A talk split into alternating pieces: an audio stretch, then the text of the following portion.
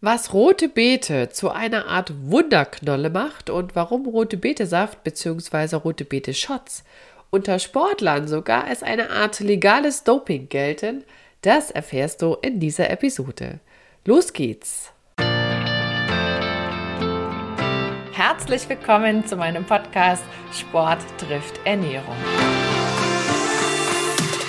Hier bekommst du wertvolle Infos und Praxistipps die dir dabei helfen, deine Ernährungsstrategie in Form zu bringen. Und zwar so, dass sie zu dir, zu deinem Alltag und natürlich auch zu deinem sportlichen Ziel passt. Und jetzt wünsche ich dir viel Spaß mit dieser Episode.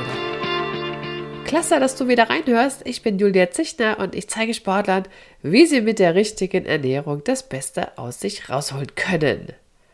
Macht ein rote Beete-Shot jetzt leistungsstärker.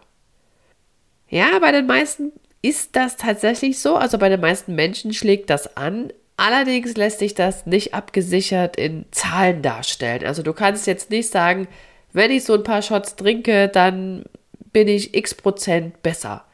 Es gibt zwar Studien mit Aussagen, die in die Richtung gehen, man könne jetzt bis zu 5% seine Leistung steigern, aber das ist nicht abgesichert. Also da müsste man sich auch die Methodik nochmal anschauen und die Studien mit Sicherheit ein bisschen größer aufziehen. Das sind relativ kleine Probandengrößen.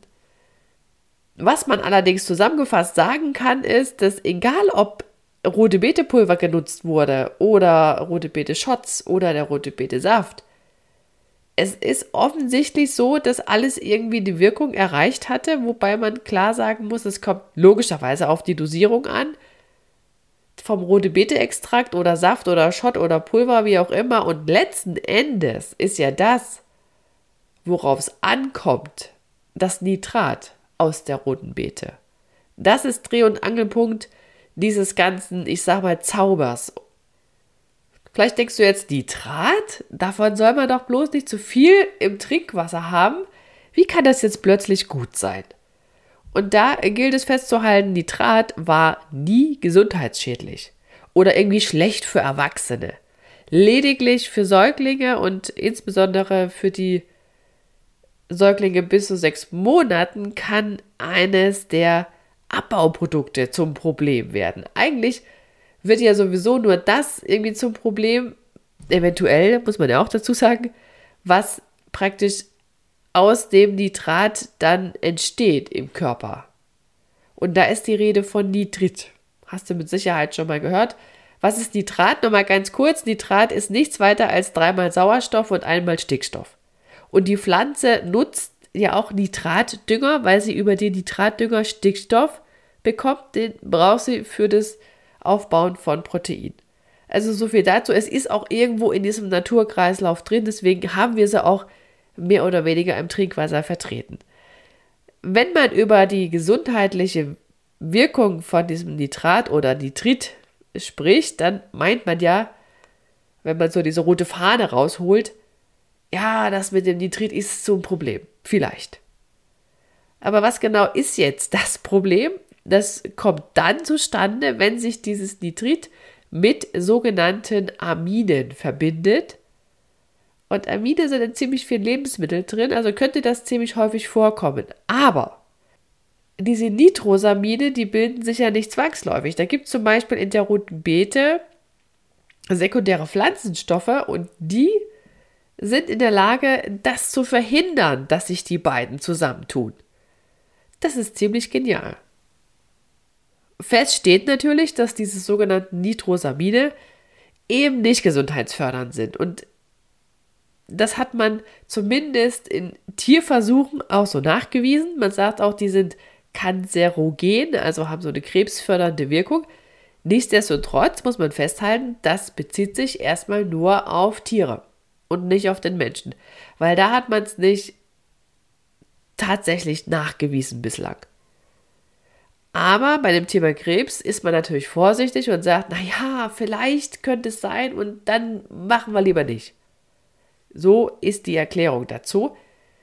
Fakt ist trotzdem, dass du natürlich auf die Quelle schauen darfst, woher kommt jetzt mein Nitrat oder Nitrit und so lange du das aus Gemüse aufnimmst, was ja auch diese zauberhaften sekundären Pflanzenstoffe mitliefert, hat sich das Ganze schon mal recht entschärft, weil ja diese sekundären Pflanzenstoffe, zumindest eine Gruppe davon, eben in der Lage ist, diese Verbindung von Nitrit und von den Amiden zumindest zu großen Teilen zu verhindern. Und das ist schon mal ziemlich cool.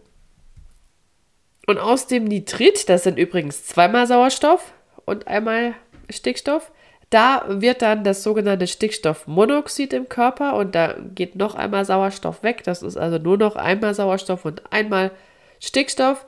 Und das ist letzten Endes die Substanz oder das Ding, was dann diese ganzen tollen Wirkungen im Körper macht. Das ist sogar etwas, wofür es, ich glaube, 98 war es, also für die Wirkung des Stickstoffmonoxid im Körper gab es mal einen äh, Nobelpreis. Also das ist auch noch gar nicht so lange her, ich meine irgendwie 98. Also, wie gesagt, das ist gar nicht so gesundheitlich uninteressant, das ganze Thema. Man hat es nur nicht so sehr in den Vordergrund gestellt, weil man ja immer gedacht hat, ah nee, mit dem Nitrat, das ist nicht so gut. Aber letzten Endes, wenn es aus Gemüse kommt, mit dem Gesamtpaket, ist es tatsächlich gar nicht blöd. Im Gegenteil. Und jedenfalls gilt zwar dieses Stickstoffmonoxid auch, natürlich wie alles hat es auch Schattenseiten, als freies Radikal, aber auch hier hätten wir wieder Antioxidantien aus, natürlich auch aus der roten Beete. Und dann hebt sich das so ein bisschen auf, diese negative Wirkung. Auf der anderen Seite muss man sich auch immer klar machen, wir brauchen auch so ein paar freie Radikale, denn die machen ja die Zellen kaputt, die sowieso nicht so richtig fit sind. Also die jetzt alle zu bekämpfen, wäre auch blöd. Das richtige Maß, die richtige Dosierung ist immer gut. Und solange unser Körper aus, aus natürlichen Rohstoffen sich bedienen kann, letzten Endes, und das ist ja bei Gemüse der Fall, umso besser passt das am Ende alles zusammen. Kurzum könnte man auch sagen, lieber Nitrit aus Gemüse als zu viel Nitrit aus der Wurst. Und wenn Wurst, dann mit Gemüse. Tja, wäre das auch geklärt. Es kann übrigens auch sein, dass in den Pflanzen selber, also in den Gemüsesorten, auch schon der Nitritanteil mehr oder weniger hoch ist. Das kommt immer darauf an, wie kalt das gelagert wird. Wenn es wärmer gelagert wird oder vielleicht bei Zimmertemperatur lange draußen liegt, dann fangen nämlich die Bakterien, die ja auch im Gemüse oder auf dem Gemüse so mit vorhanden sind, dann fangen die schon mal an, aus dem Nitrat Nitrit zu basteln. Das passiert übrigens auch bei uns im Körper entweder im Speichel, da haben wir auch so ein bisschen Mundflora, ne? das gehört dahin, das ist wichtig. Oder dann hätten wir noch im Darm so ein paar Bakterien, die das machen können. Aber damit ist auch klar, das Nitrat macht sozusagen so eine Art Kreislauf, Rundreise in unserem Körper mehrfach und passiert also mehrfach letzten Endes die Mundhöhle und dann wieder den Darm. Deswegen haben wir über eine bestimmte Zeit lang die Wirkung im Körper. Aber zu dem Punkt, wie man es dosieren müsste jetzt für den Sportler, komme ich gleich noch.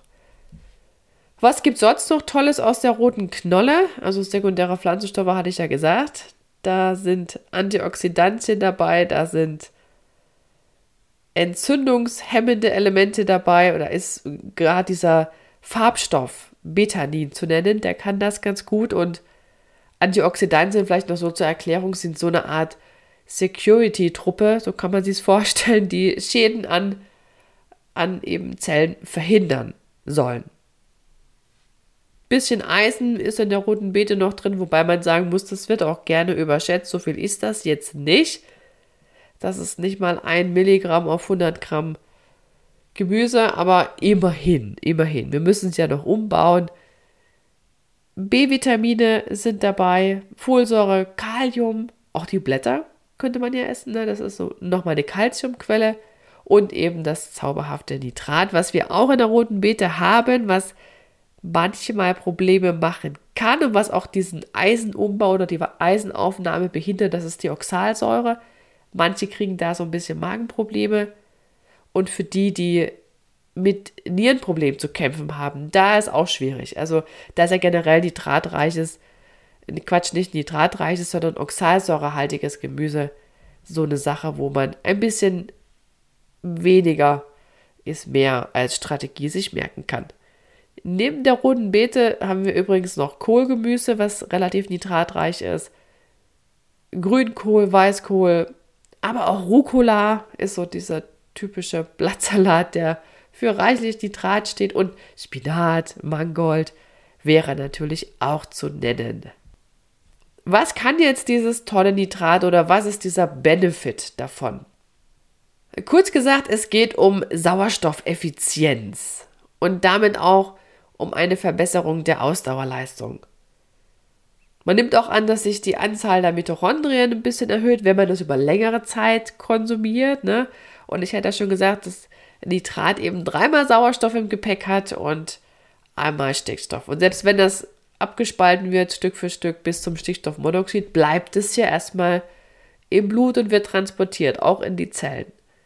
Und wenn der Sauerstoff effizienter läuft, dann könnte ich ja länger und intensiver trainieren oder käme eben im Wettkampf bei etwas höherer Intensität, was ja der Fall ist meistens, etwas später in den berühmten roten Bereich und wäre also länger, länger schnell. So ist erstmal diese Idee.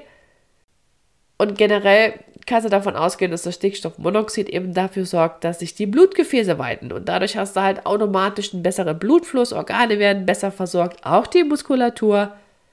Und man sagt sogar, dass bei Bluthochdruckpatienten genau dieser Effekt zum Absinken des Blutdrucks führt. Das ist auch relativ gut untersucht, aber man muss es halt dann regelmäßig zu sich nehmen, um diesen Stickstoffmonoxidanteil im Blut relativ auf Linie zu halten. Das wird ja dann wieder weniger, wenn ich weniger Nitrat zu mir nehme.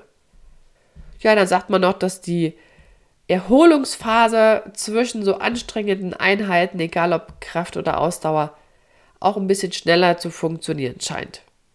Aber Dreh- und Angelpunkt ist das Plus an Sauerstoff und generell dieser bessere Blutfluss.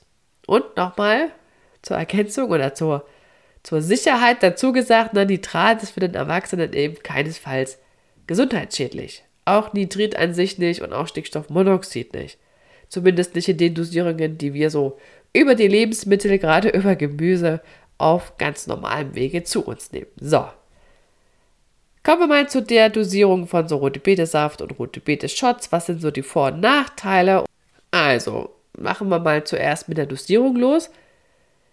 Es gibt bislang keine klar definierte, allgemein gültige, erprobte Empfehlung für eine Dosierung von Shots von roter Betesaft und so weiter.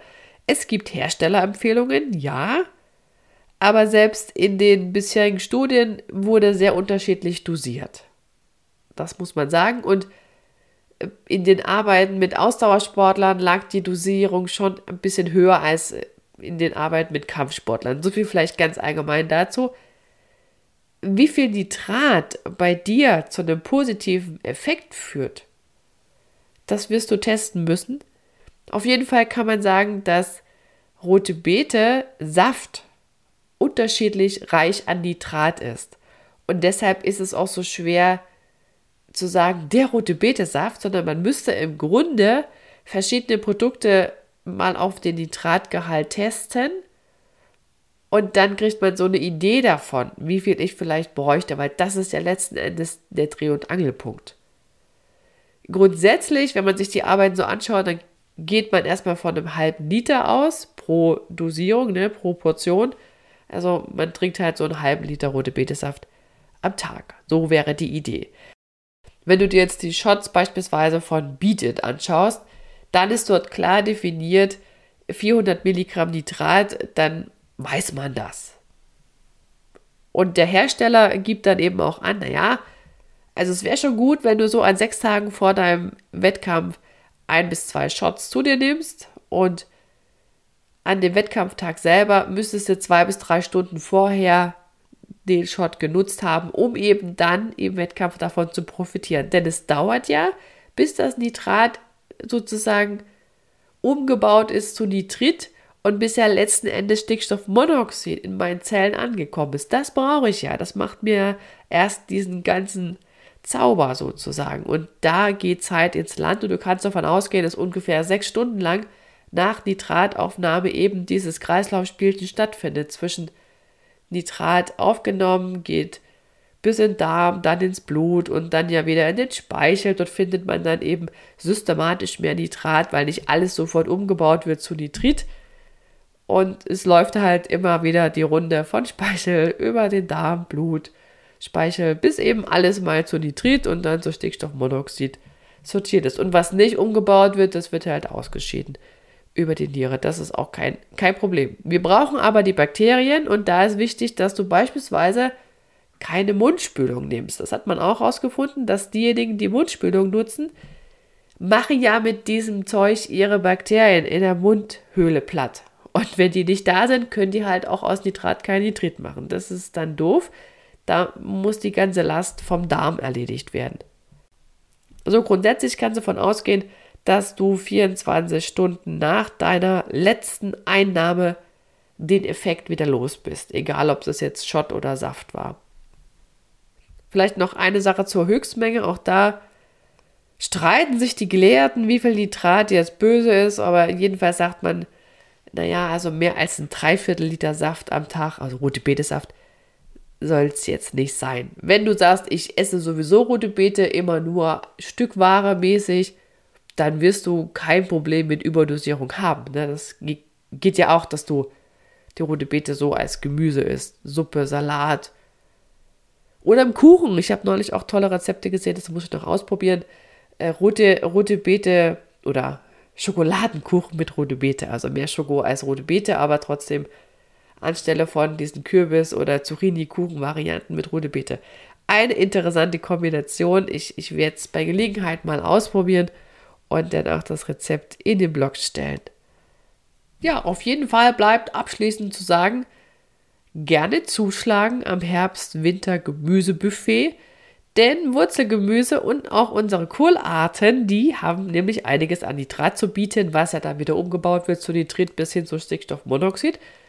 Und davon profitieren wir auf sehr breiter Linie. Da ist auch noch nicht alles ganz klar benannt. Lassen wir uns einfach überraschen. Gesundheitsschädlich ist es jedenfalls nicht. Erst recht nicht, wenn wir es aus pflanzlichen Quellen nutzen. Nun ist es ja mit so einem rote Beete Shot alleine nicht getan. Und solange die Basis, also das Fundament oder dein Fundament nicht richtig passt, wird es immer ein bisschen schwieriger sein. Und wie du ein bisschen mehr Struktur in deine Basisernährung bekommen kannst, das erfährst du im Live-Training am Montag, den 20. November 19.30 Uhr und das ist für dich vollkommen kostenfrei. Anmelden kannst du dich unter foodeducation.de slash live-training und den Link findest du in den Show Notes. Ich würde mich freuen, wenn du mit dabei bist. Und damit sage ich Tschüss, bis zur nächsten Episode. Hab eine wundervolle Zeit bis dahin. Deine Julia.